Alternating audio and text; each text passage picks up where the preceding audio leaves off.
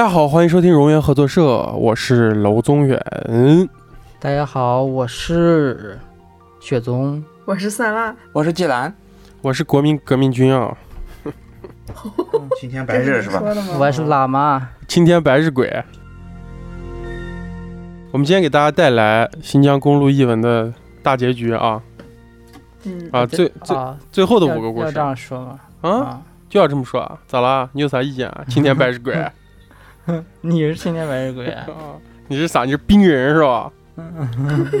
我说我是喇嘛了呀，我。他是孙悟空。他是龙他。拿铁，我是拿着铁棒。嗯哼。开始，呃，这个故事呢，也是一个有点客味儿的故事啊，同时又点亮一个新地标。这个故事发生在北疆。嗯，呃，咱们这个故事的主人公呢叫小徐。哎，小徐呢，嗯我不知道他可能是一个天龙人吧？啊，他由于由于被组织赏识，赏识是打引号的赏识啊。嗯呃，小徐被分配到基层锻炼，估计在天龙人界混的也不太好。他是也是一个养路段的工人啊，就是也不能这么说吧，我不知道他被赏识之前是啥工作啊，但是他被赏识之后到基层来体验养路段的工作，嗯，养路段的，哎，与这个一线的这个养路工人呢同吃同睡同劳动啊。通过这句话看来，他以前确实是个天龙人。呃，他分到的这个养路段呢，位于这个咱们之前一直耿耿于怀没有提及的一个地方啊，这个地方就是阿勒泰。嗯哎就是这个地方北的北疆，北疆到什么程度呢？就是它这个养路段在阿勒泰和外蒙古交界的清河阿嘎什敖包乡，终于北疆了，我看嗯啊、这很北了，已经在边境线上。敖包相会。哎，你又知道了。嗯，他们要维护的呢是三零二省道的一段儿，就是那、嗯那年是一个初春啊，这故事发生在二零零五年啊。呃，小徐呢跟他这些同吃同住同劳动的工友们啊，嗯就要去清理这个塔克什到萨尔布拉克之间的这个路基管道的淤泥啊。呃，嗯这儿就是我我科普一下啊，这是个路基，就是咱们这个戈壁滩上啊还有一些无人区，它那个管，它那个高速路它是一个路基堆起来的嘛，然后路是在上面修的嘛，然后它嗯中间其实是有好多管道，就是把中间掏空的。就是我们这边建的比较多的，其实是一个那样像拱桥，它掏了个像拱桥一样的东西。就但是那个拱桥下面其实它是无人区，好多是好多人他不知道那个是干啥的。其实那个东西呢，它是这个排水，以免山洪爆发的时候呢，这个洪水把这个泥沙把这个路基冲断。因为我们之前也说过，嗯北京还是这个水土是非常富饶的，嗯所以呢会有好多这样的管道。而这根管道呢是一个比较长的管道，清理这些管道的淤泥啊之类的一些碎石啊、沙土啊，其实就是养路工人必要做的一份工作嘛，非常辛苦啊。哦，他们他那天们主要工作是吧？哎，对，那天一早，这个小徐和几个工友就乘车来到这个路段，他们就拿出工具，就是分配好各自工作呢，他们就开始开始干了。然后小徐要负责清理的这个管道呢，是位于一段非常笔直的路基下面啊，非常好清理。嗯呃，小徐花了一上午就基本快清理完了。哎，到了中午一点多的时候呢，就工友叫小徐吃饭。小徐此时呢，嗯这也干得正起劲儿呢，心想反正马上要弄完了啊，不如把最后一段就弄完，然后完工。然后他叫工友先吃，他自己就钻到了最后一根管道里面。就喜欢吃剩饭啊。哎，嗯然后他就开始了最后一根管道的清理工作。这小徐呢，嗯用铁锨一点儿一点儿的把这个管子中间，以及这个在这个水泥壁上的这种泥沙啊敲碎，放到他们他们有个袋子，他们会随身带个袋子，啊然后就把这个泥沙都放到袋子里。过了一会儿呢，这个小徐就清理，大概到了这节最后一节管道的中间。到这个中间的时候呢，这小徐就看到有一块大石头正好卡在这个管道中间。这个肯定你就不用说是要移掉的。小徐就拿出这个随身的这个榔头和凿子啊，就用力敲。这石头并不硬啊，不一会儿就听咔一声，这个石头就碎了。这小徐放眼一瞧，直接就能看到管道另一头的光了，你知道吧？这就意味着啊其实这个管子基本上就没有什么堵塞了。对呀。嗯通了，嗯小徐就擦了擦汗，把工具收了一下，然后顺着管道那头的光呢，朝那边就过去了。通过这个出口照进来这个光啊，小徐预估觉得管道那头呢离自己差不多有十五六米，管道里肯定是非常安静的。小徐就慢慢爬，就是基本上除了自己这种喘粗气儿的声音啊，周围就没啥声音了。突然呢，就是小徐就有觉得有点不对劲儿，你知道吧？他虽然在这个狭窄的管道里爬得特别慢，但过了几分钟，他最少最少也得有个四五米的前进了，前进了四五米了吧？嗯嗯但是他就觉得前面管道这个出口好像没靠近，还是在刚才的位置怎。么也爬不出。哎，小徐呢就不自觉的就加快了这个移动的速度啊，而且他边爬呢边估算自己这个爬行的距离，又向前爬了五米左右，他就觉得，哎，这个地方咋还是那么远？光也还是刚看到那、那种嗯强弱，他自己明明就已经爬了将近十米左右了，出口应该就已经要到了，这时候，为啥嗯。感觉这个出口还离自己十五六米？所以这个小可能徐他又加快了速度。跟着他一块儿，管道跟他一块儿在动，可啊，外面工友在那抬的呢，是吧？所以小徐就加快了速度啊，这个使出了吃奶的劲儿，可以说用最快的速度朝这个出口爬，然后五米、十米、十五米、二十米，他一直在算，他越爬越绝望，就是无论小徐爬多远，这个前方的出口啊，就丝毫没有靠近。嗯。对，大家就想象一下那个幽闭恐惧症啊，那个幽闭，嗯。你人是伸伸不展的，然后你在里面就爬，嗯嗯。哎，此时小徐肯定是有一种说说不出的感觉吧，自己嗯感觉好像就被困在了这个看起来其实根本就不长的水泥管道里。小徐现在已经爬得精疲力尽了，他想要不往回爬，啊，也是个办法。对吧？然后小徐就转过一，头爬，哎，小徐就转过身子，然后看到后面的入口。刚才他还能转过去呢。呃进来的这个入口呢，光也非常弱了，就其实他确实是爬了很远的感觉。所以等一会儿，所以说这个管道是一个高度很低，但是很宽的一个管道。哎，但反正你人伸不展，但是你掉头是可以掉，刚刚好够掉头，掉头还是挺掉头挺挺啊，够你生活了是吧？不是啊，掉头就是啊证明这个管道还挺宽的啊，因为掉头需要挺大空间的。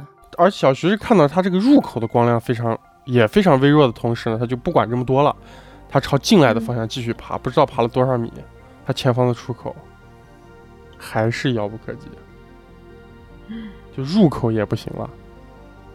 嗯小徐就觉得自己完了，他彻底就就瘫软在这个管壁上，他到底咋走？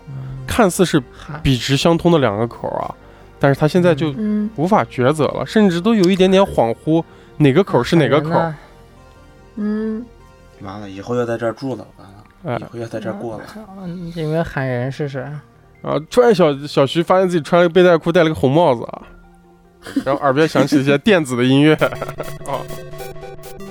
这时候呢，小徐的心中再次燃起了强烈的这种求生的欲望啊，他觉得不能就这样被困死在这儿。小徐就抖擞精神，咬着牙，不管三七二十一，转身又朝之前的出口爬去。一米、两米、三米，这一次呢，小徐是闭着眼睛爬的，他知道只有这样自己才不会崩溃。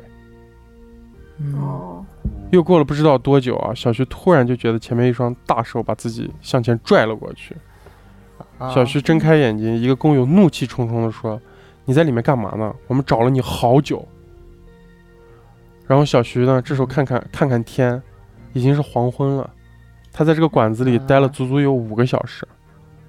嗯哦哇，好家伙，他是爬到别的时空里去了。哎，小徐呢从这个馆子里出来之后，一边狼吞虎咽地吃着工友带来的食物，一边说着自己的遭遇。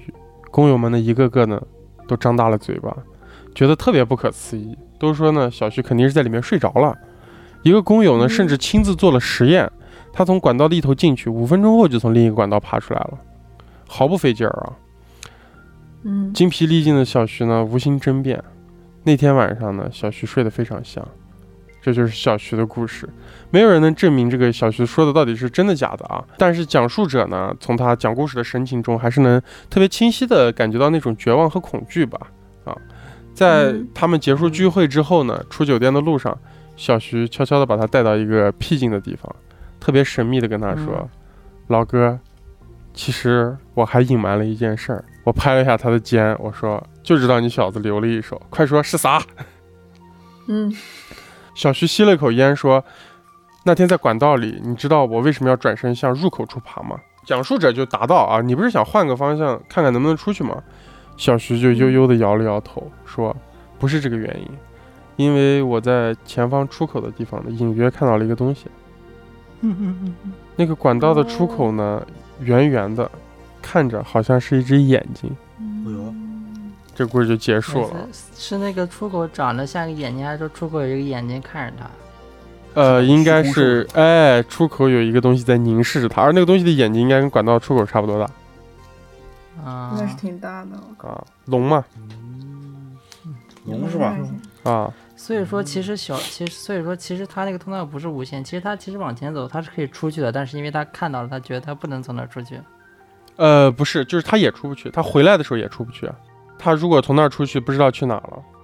嗯，万一走人家眼里咋办呢？走到人家眼子里咋办呢？又是眼子，所以说，所以说那个那个管道不是无限的，只是说变得特别特别长，然后通向另外一个地方。应该是这样的，嗯，又是一个预限空间，然后又被什么奇怪的东西、不可名状的东西凝视了。嗯，这就是第一个故事啊，比较嗯比较弱，比较弱这个故事。挺不弱啊，那种幽闭空那种空间挺压抑的挺。吓人的。嗯，没事儿啊，有点自信没关系，鼓励一下你。不弱不弱，你最强。谢谢谢谢雪松老师。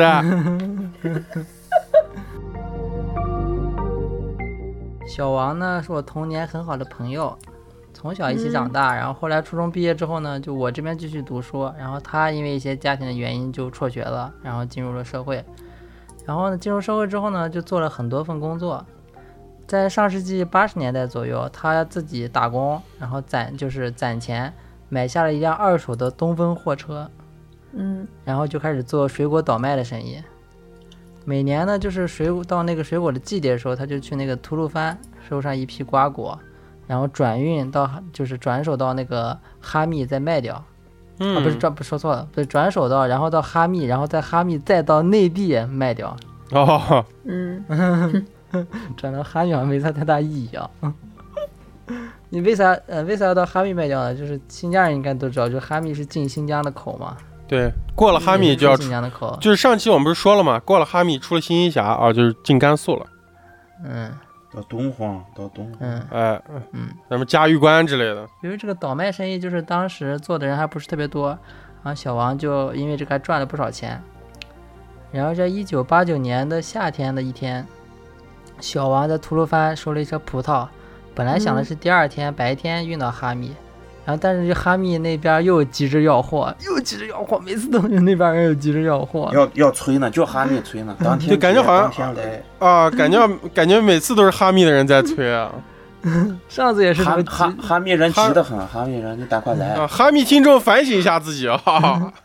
然后，然后西二，所以说这就意味着小王今天晚上又要开夜车，每一个都是，嗯但每一个人都是都是有哦特别有，每个人都是有特别好的计划。我今天晚上休息一天，第二天，结果每个人都特别急，都要开夜车哦，他说硬硬要开夜车。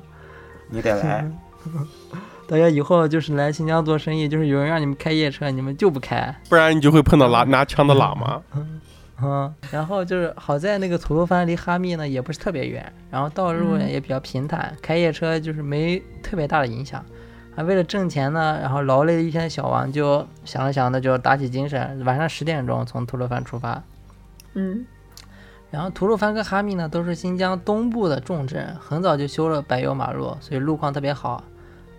啊，小王就心情也还不错，因为这一趟就是利润特别大，所以说就辛苦一下也是挺值的。然后就这样呢，开到了半夜，小王就开始困了。为了安全起见呢，又是睡着了，嗯嗯，嗯，就把车就是开到了旁边，然后想先眯一会儿。然后当小王转动方向盘，正要把车靠近就是旁边的时候，突然听到砰的一声，然后车车子迅速倾斜，然后方向也把不住了。小王就明白最不愿意的事情发生了。小王就知道他入选荣源合作社的 公路档案了是吧？啊！车胎爆了。然后小王沮丧的下车检查了一下，就是左前方的车胎不知道碰到什么东西，彻底扁了。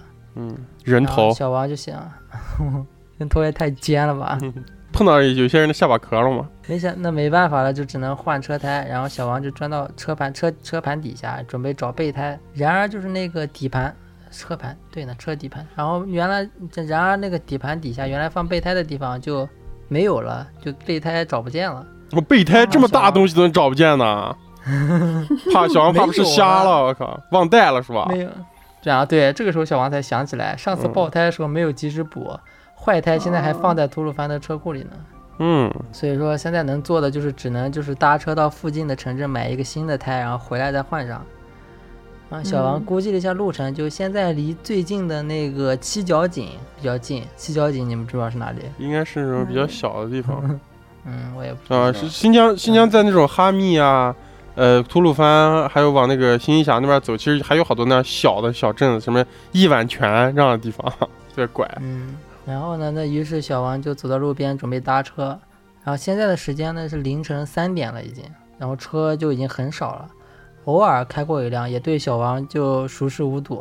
小王搭了半个多小时还是没有搭上，就在小王觉得可能搭不上的时候吧，前面嗯来了一辆客车，主动停了下来，客车 出现了，会不会是那个就我们循环客车？恶巴，嗯，牛巴是吧？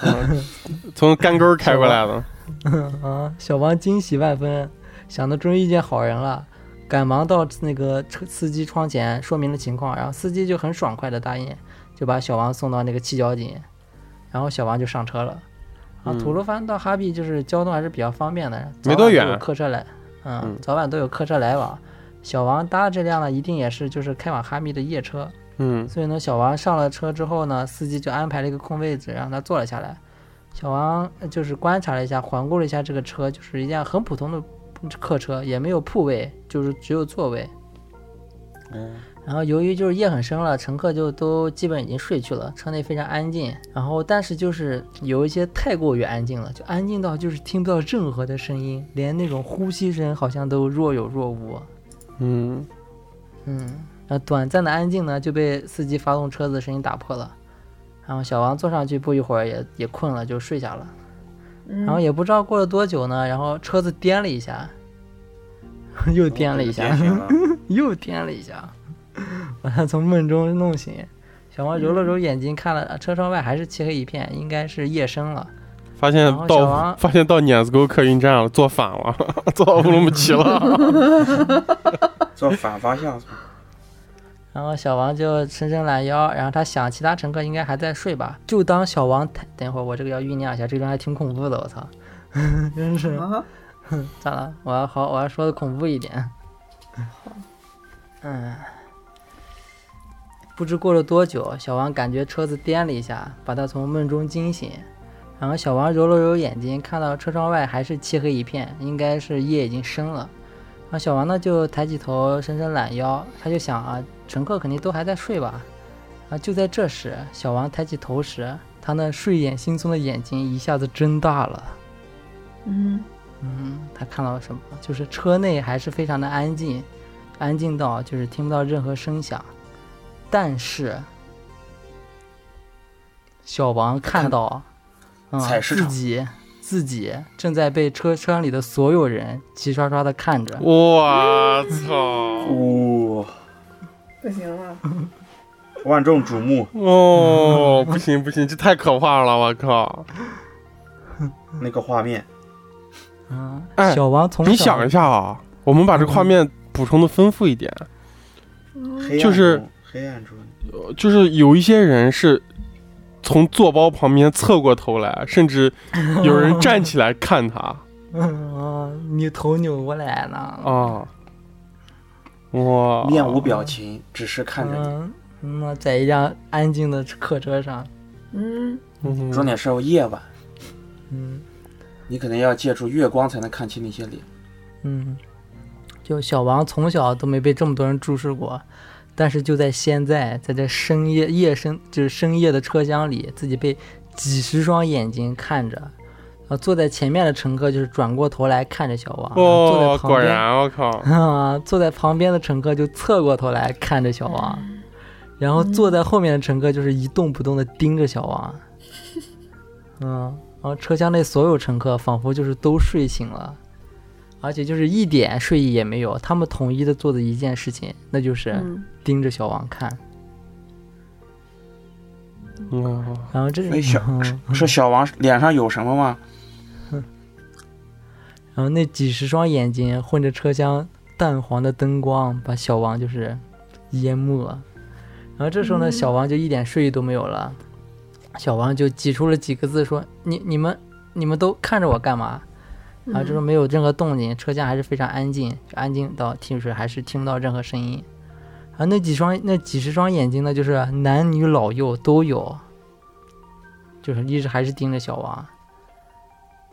然后小王就是是却没有人理他。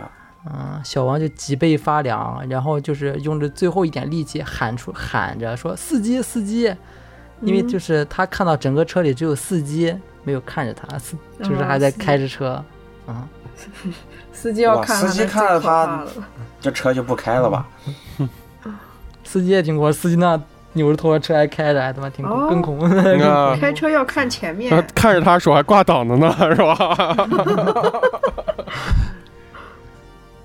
然后这时司机就有如小王的救命稻草，因为只有司机感觉好像是正常的。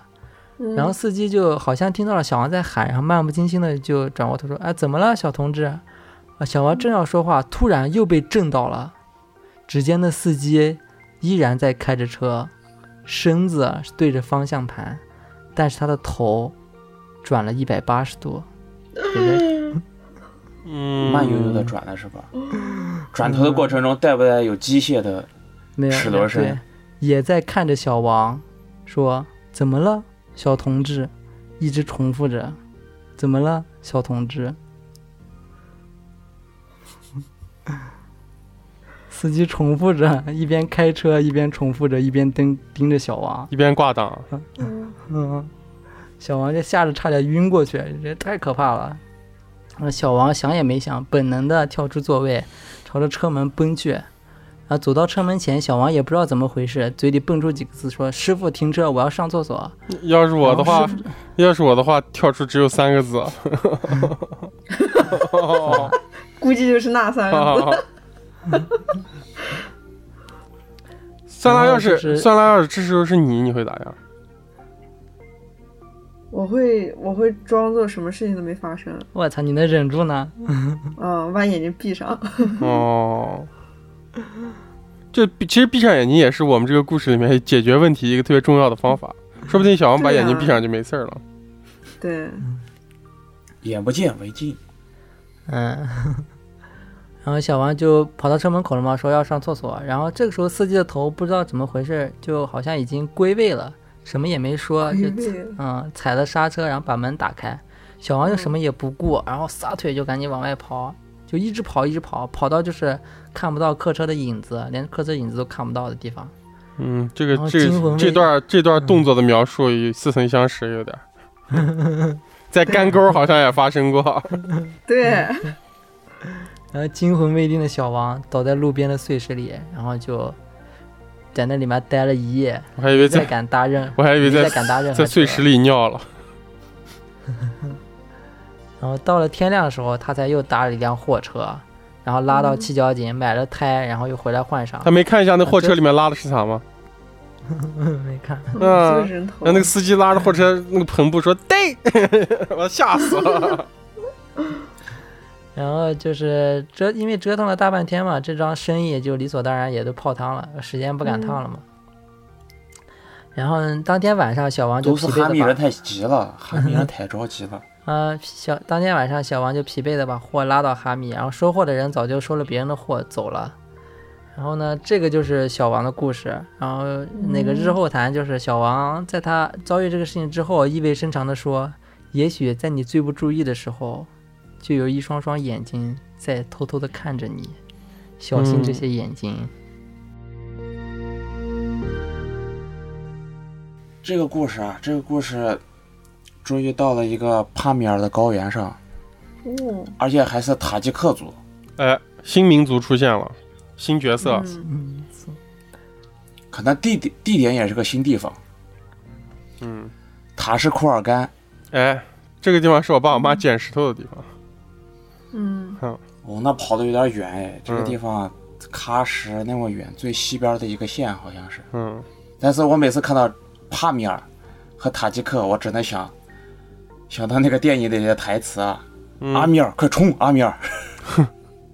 啊这咋就冰山上来客吗？冰山上冰山上来客呀，哦，你咋这么懂啊？这个电影啊，这么了解，看了多少遍小说？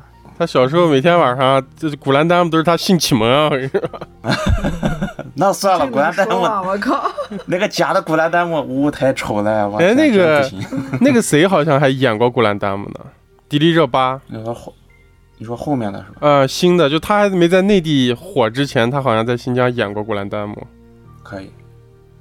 这个故事啊，这个故事这样子，这是一个朋友的父亲的同事告诉他的。他父亲的同事这个老胡呀，和他爹都是以前都是干医疗的，就是医生。干医疗的还行，直接说医生不就完了吗？干医疗的，这太多余了，这个解释。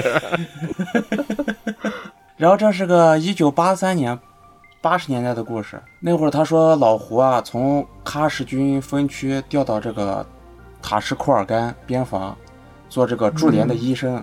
嗯，军医还是啊，对呀、对呀、部队里的。然后那会儿这个边防口岸啊，就是因为高嘛，有些好多战士啊不习惯，有高原反应啊，或者是或多或少的小毛病，嗯嗯需要这个医生经常去看。然后有一年夏天，这个老胡就接到电报，说这口岸上的新兵啊不行了，你得嗯过来看一下。这个老胡拉了一个同事，拉了一个同事，带了个护士，就开车过去。那会儿车没有啥车，你想八八几年，八几年的话，就只有部队里就只有解放和那个北京的二幺二。说到这二幺二，就是这种，这个车很皮实，其实，但是它老坏。嗯嗯，这个也是个悖论啊。你说的这个，它很皮实，但是它老坏。但他的确是这样的，你知道吗？他就是很皮实，但是他老坏。就是他该坏的时候就不坏，不该坏的时候老坏。对，然后老胡就带着他同事开车往往他们那个边站开啊，嗯，好巧不巧，车子就在半路就熄火了。哎呦，太巧了。来了，该来了。老胡就得下车看看啊，这到底咋回事儿？这个老胡，别的不说，他修车的经验特别丰富，可能就拜这个二幺二所赐。嗯，嗯明明是个医生，但是修车的技术可能比他的医术还好。比他修人的技术还好，是吧？啊，对对对对。然后他就查呀，查完看了一圈，发现这个点火器坏了。火花塞，他觉得换坏了别的东西吧，他都能修一修。这个东西坏了，他就只能买个新的，对对对，火花塞换只能换。只能换。懂啊你，嗯然后老胡就在想啊，这东西只能换，但是他就在想最近的修车点又在哪？想了半天，觉得还有点距离。他们现在这个人走过去，再走回来，估计天都黑了。嗯嗯，老胡就在正想的时候，他背后传来一声爽朗的声音。哈哈，坏了吧？哈哈，结果我是干的错，我干的错。哎，解放军同志，你们的车子出啥问题了吗？嗯，这个老胡，冰山上来客真的来了，我看。这个老胡扭头一看，哎，是一对牧民啊，他们穿的塔吉克的民族的服饰，那估计是塔吉克的牧民们。嗯然后老胡就给他们说，我们车坏了，坏在哪儿？这个火花塞嘛，我们得去最近的那个修车点嘛，得去买。嗯然后这个搭话的这个中年男子就说：“哎，这算啥呢？不远的地方吗，就是我们那个驻场。你们嘛跟我来，我给你们借一匹马，骑到那儿嘛，买上零件儿，回来就行了，快得很。”我老胡一想，哎，这倒是个办法，有马的话就很快，不会耽误太久。但是这个老胡不会骑马，嗯，他就只他就只好让他的同事去，他就问牧民们借了匹马，让他同事去了。然后牧民们就临时搭了个，咋说呢呢，毛毡帐篷，临嗯时搭的。嗯别看这临时搭的毛毡帐篷里头，茶几子也有呢，嗯茶碗子也有呢。然后这个牧民就说啊，这都是我老婆子做的，爱收拾疼。这周边这些临时能搭的这个帐篷啊，就我的拾掇的最好。嗯就喊了一句：“福尼塔，给解放军上个复查。嗯，叫啥个？复查，这个复福尼塔，福尼塔。嗯，这个复查就是一种砖茶，全是全是叶梗梗子那种。然后他说完这句话，就从后面走来一个年轻的女子，嗯虽然穿的这个厚重的民族服饰啊，塔吉克的民族服饰，但是能看出来他的身材比较娇小，然后也不说话，默默地给老胡和他的同事上了茶。老胡看了一眼，他觉得这个姑娘啊，这个姑娘啊，长得是呆，但是啊，嗯，但是啊，她好像，照片有没有发一下？但是啊，他明显就是长得不像塔吉克族，那像啥？像像雪，感觉像汉族，啊。嗯，感觉像汉族。但老胡盯了一会儿，觉得也没也没啥，反正子云说你哎，你好你好好说，你到底叫啥？说我叫王丽娟儿。但老胡想了一下，好像也没事儿。塔吉克族跟其他的民族啊结合的也比较多，嗯他也就没有想。然后这一来一回呢，这老胡和这个牧民啊就谝传子谝了很久，而且都很能侃，你知道吧？然后这个牧民还说：“哎，留下吃个饭再走咋的？等一会儿。”嗯然后军医这会儿也骑着马就回来了，带着零件儿。老胡说：“哎呀，部队里面嘛，纪律严得很，我们不能吃这个民众的饭哈，我们就先走了。不拿百姓的一针一线啊。”啊，是这样。然后老胡就快速的修把车修好了，点火器迅速的换上，火速赶往他们到了中间那个中间有个乡啊，叫达布达尔乡。嗯然后几个人快赶了赶了路，但是一直也没吃饭，就在这叠了个拌面，实在饿的着不住了，有点。嗯，叠了个拌面嘛，老胡要掏钱的时候，正掏口袋呢，发现，哎，口袋里好像多了个东西，这啥东西？啊多了个照片，嗯，王丽娟儿。多了个照片。刚好他拿照片出来的时候是背面，照片上写的字儿：一九七八年六月二十九号，摄于上海。嗯嗯老胡当时没有多想啊，他想到，因为我们那个外套啊，全是部队连队里挂在墙上的，可能谁心急了了，把照片塞他兜里了，你知道吧？啊，他当时没想嗯，他们交完钱就火速赶到那个边站上，到的时候都已经快近黄昏了，嗯嗯然后快速的去看看病号咋回事儿，就很很速度的把病号的病也看完了，但是又很累，一连看了好几个。这回到自己的住处躺下的时候，老胡才开始想，这个照片上的人啊，有点眼熟呀。他是开始在那晚上睡觉前拿照片看着呢吧？嗯 啊，老不对嘛胡呀，那不哎对咋办嘛？难得有个照片，你得看一下嘛。他非得睡觉前看白。天的丫头，哎，白天的丫头子还挺歹的。然后他一想，哦，这个照片上女孩就跟我白天见的丫头子一样啊。嗯就是嘛，嗯然后他一下就想到，哦，这张照片是不是这个姑娘塞给他的？啊，人狗拐卖吧，别是，然后他当时就这么想着想着就睡着了。嗯，他第二天呢想去，想再去找找那那条路上的牧民们，但是因为他们这个部队啊，不能让你乱跑，对啊，他也跑不出去，他就没有去。然后之后呢，他也想去找一找，但也没有找到，就刚好到后来转业到地方，就成了这个朋友家的邻居。这老胡刚好听到这个朋友说要去上海的时候，就给他提了这么个事儿。啊，嗯，然后这个朋友说，他很信这个老胡说过的话，因为他在老胡家有个相册里看到了，他不会拿这张照片去找吧？我看吧，找找上看到了那张照片，他也说这个姑娘真的很漂亮，那意思就是真的很歹。嗯嗯故，事就这么个故事。嗯感觉听起来像人口拐卖，感觉像是，哎，我怎么觉得就是人口贩卖这种，他们好像一般不会把女生贩卖到新疆、啊，所以不知道啥意思呀。那也哎哎我啊我我有我我知道了，那其实就是那个人暗恋老胡嘛，把他照片给他而已，我听完，其实我听完感觉是，我听完我感觉是这样的，好像，因为老胡只是觉得很像，你知道吗？所以我就觉得是是不是这个女孩的母亲啊，是被拐啊卖到这儿的？啊？然后这个女孩是被生下来的。拐卖吗？啊，嗯，这个故事感觉，就是我是觉得这个故事特别的符合逻辑，怎么？说？为啥？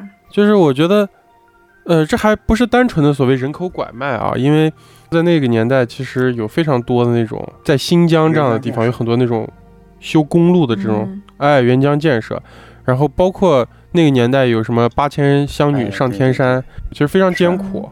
所以我为什么为什么觉得它不是一个单纯的就是嗯，拐卖的故事呢？我觉得 强抢民这有可能就是，嗯，就是是不是有这种落单的女性因为那时候可能在那样荒蛮的年代，就是民风也比较彪悍。嗯嗯，我觉得这其实就是一个那种盲山的故事强。强对，也不知道上海姑娘现在咋样了。不好说吧，可能还在毡，还给照片儿，嗯，嗯，嗯，可能还在毡房里面上茶呢吧。给照片儿算求救吗？对呀、那你以那你我觉得应该是一个那就是暗恋，难道你为是？你为啥不能说的明白一点？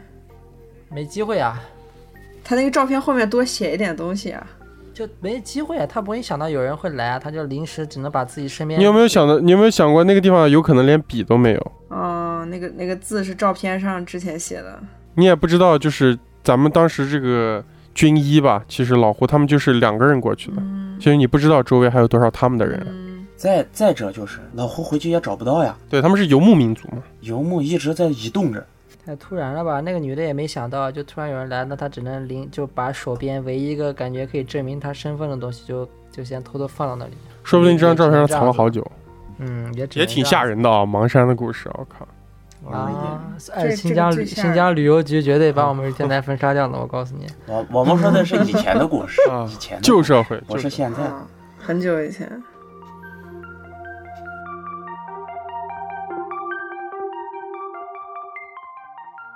我这个故事又解锁一个新地标，啊，嗯嗯，是发生在北疆的故事。嗯嗯，这个故事是我去北疆旅游的时候，吃拌面的时候，旁边一个大货车司机讲的。嗯，在那个托克逊是吧？托克逊是吧？哎，还不是托克逊，嗯 是个跟托克逊异曲同工的一个地方。啊这个主人公我们就叫他老司机啊啊，我们叫老司机。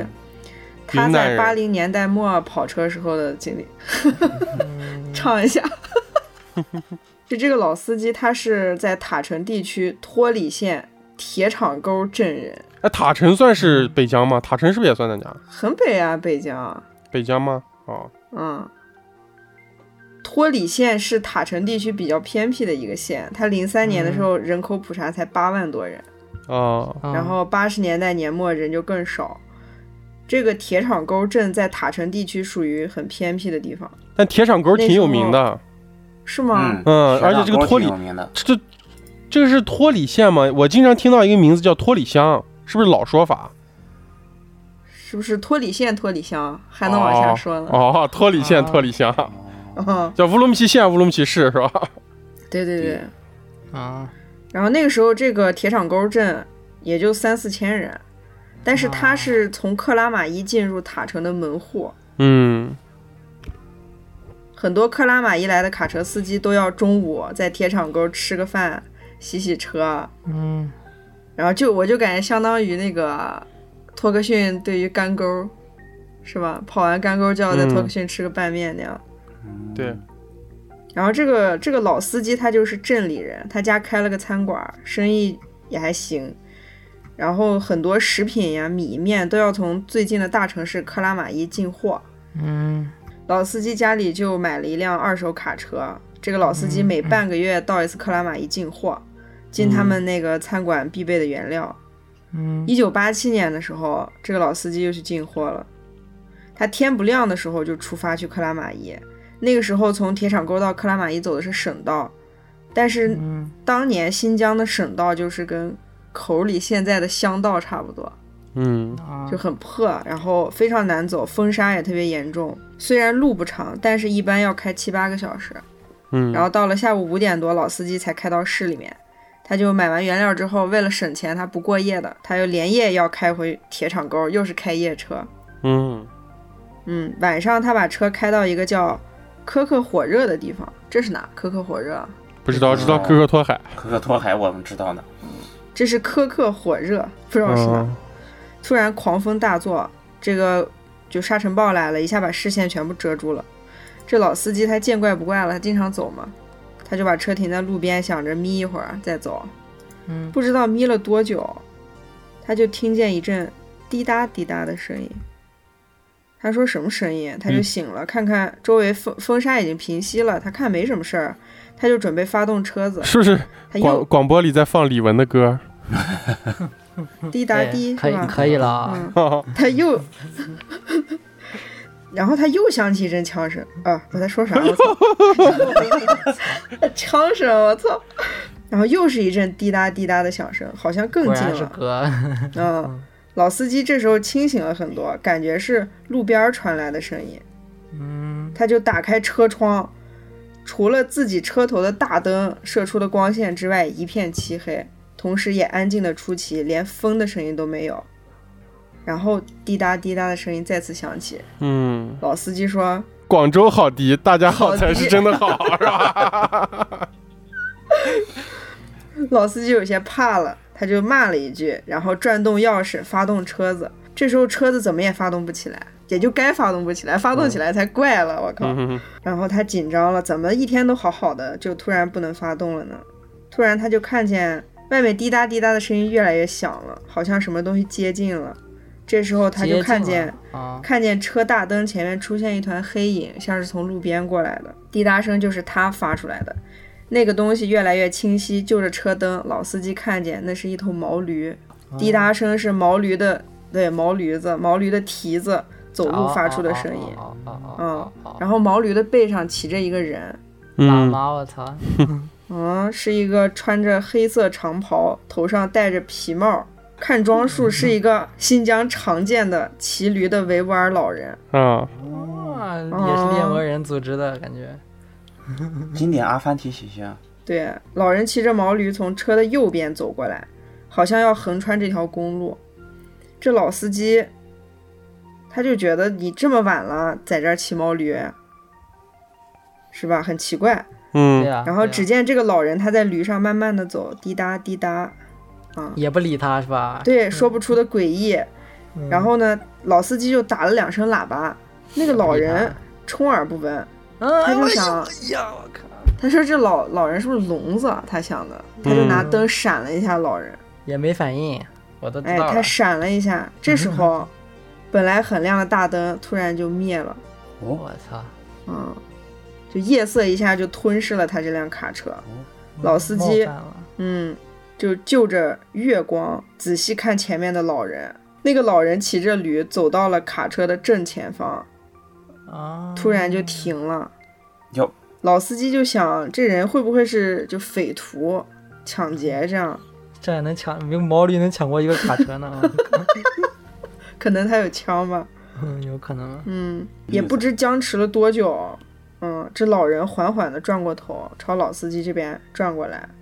老司机看到了他一辈子都不可能忘掉的景象，那个老人的脸在月色之下黑乎乎的看不清，但是他的眼睛是两个鲜亮鲜亮的红点儿，我操！就两个激光两个激光笔，我靠！呃，终结者是吧？那两个终结者是吧？你说啊、你说两个激光笔，我我我想象不是老人脸上两个红点儿，我想象这个司机脸上两个红点儿，被激光笔照的，我靠，天哪！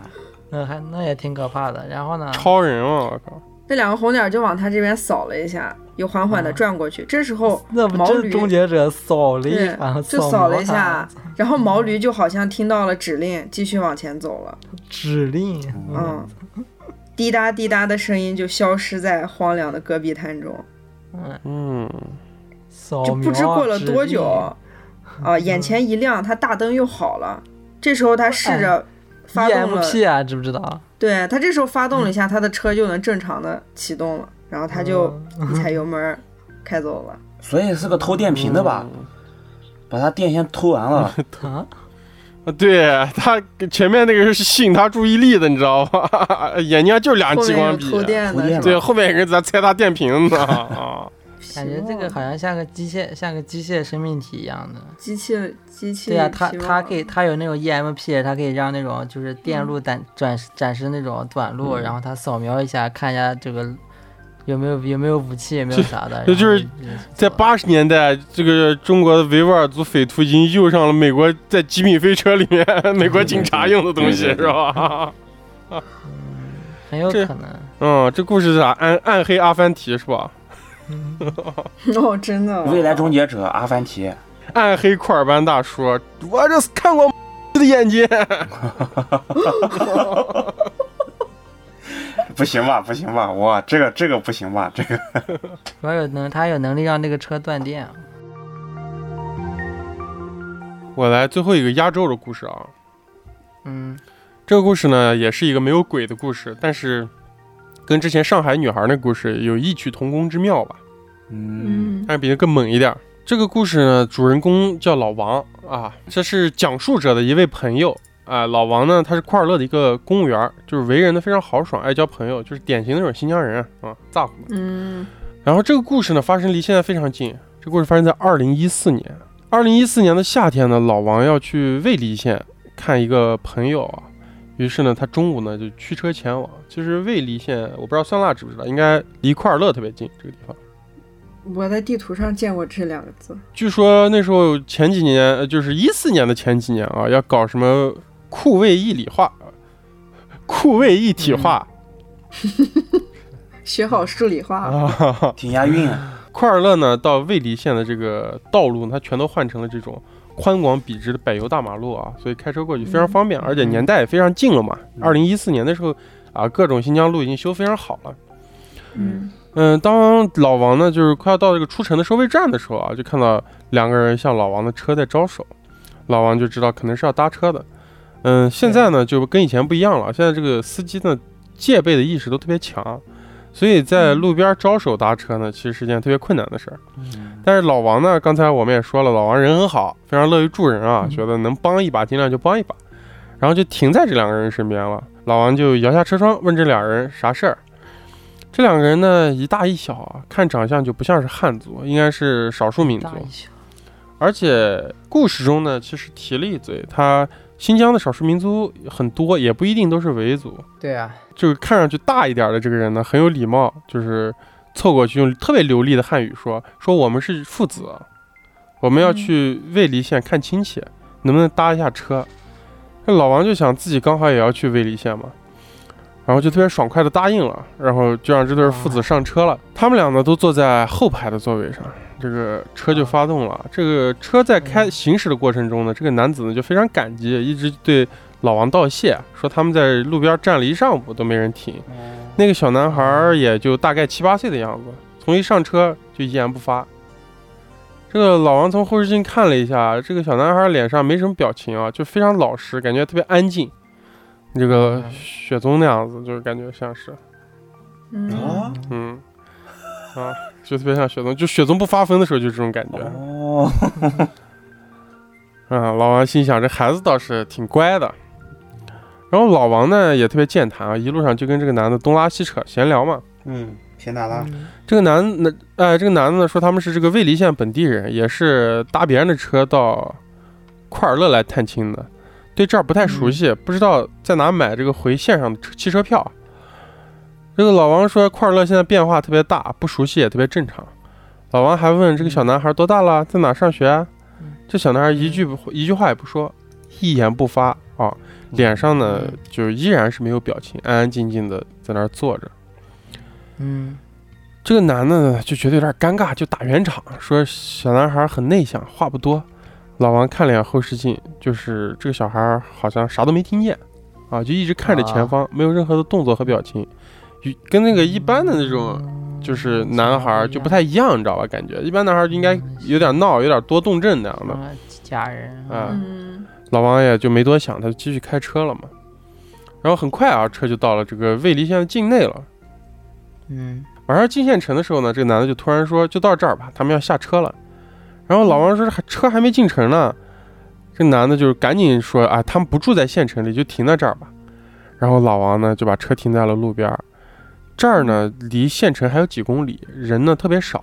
这个男的呢和这个小男孩就下车了，老王也下车，然后就想跟这个父子告别，因为他们聊得很开心嘛。然后男的呢也特别健谈啊，呃然后这个男的呢还是刚才那副特别健谈的样子，就一直赞扬这个老王，说：“哎呀，老王热心啊，说这个年头你们汉族人还有老王这样的人，不容易，也不多了不容易。啊，啥意思啊？不要说不要说不不促进民族团结的话啊！老王也很高兴，还幽默的调侃，这个教员都说过啊，这个汉族和少数民族本来就是一家嘛，嗯啊，我的这个行为呢是受到你们真主安拉的保佑的啊，双重加祸，哎，以后我就可以上天堂了。不知道我们汉族人的善举能不能被你们的天堂社会承认啊？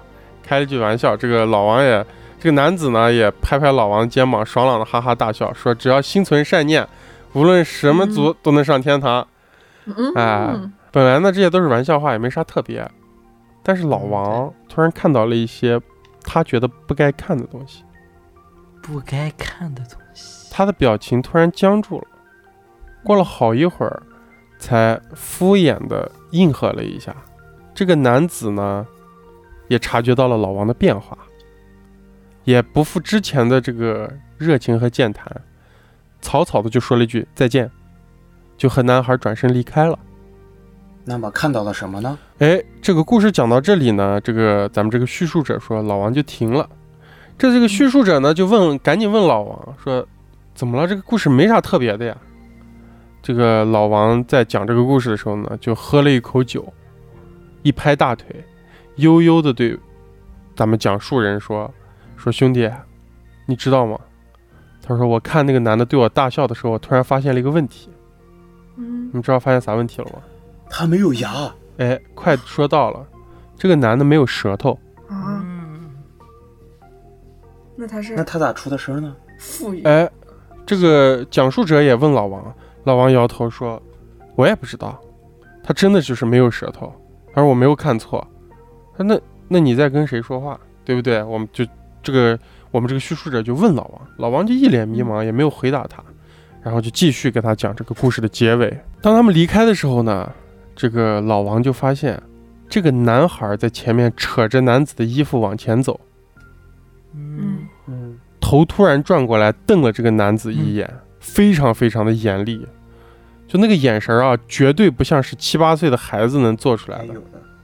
这个嗯，这个男子感觉到非常害怕的样子，就乖乖的就被这个男孩扯着走了。嗯，这个老王就发问了，说：“你说他们俩到底是谁是父亲，谁是谁是儿？子？哎，到底是谁在跟老王说话？”嗯，哦，哎，这个故事大概就是这样。这是一个富裕表演家的故事。应该是。那就是那个小孩说的话呀，然后那个男的模仿那个那个对口型是吧配双簧是吧？对呀对呀双簧。哎，双簧，你觉得他们两个人是干啥的？表演双簧的？我觉得也是驱魔师那一类的，就驱魔师他们有很多各种各样的，驱魔师都特别乖张，你知道吗？哦，他们肯定跟普通人不一样。就那个男的应该是这个，就那个小孩他练的是一种功法，然后那个男的是那个小孩就是养的一种，就是类似于道具那个使徒啊，使对道具使徒一样的那种东西。哦，逮呢，哦睁着眼睛胡说呢，雪宗。哎，你们有没有觉得，就是这个我我对这个故事的理解呢？就是我觉得这个小孩儿他不是一个小孩，他是一个侏儒，然后他又会表演腹语，这两个人就有点像那种畸形秀的表演组合。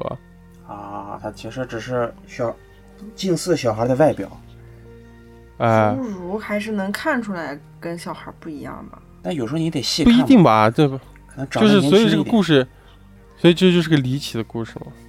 那你这解释还不如我那个解释呢。你小心你的舌头啊！过两年老王见一米八五大汉在魏立县旁边拉了一个没有舌头的 雪宗，因为他是个大汉，不应该是个小那大汉就是我。啊？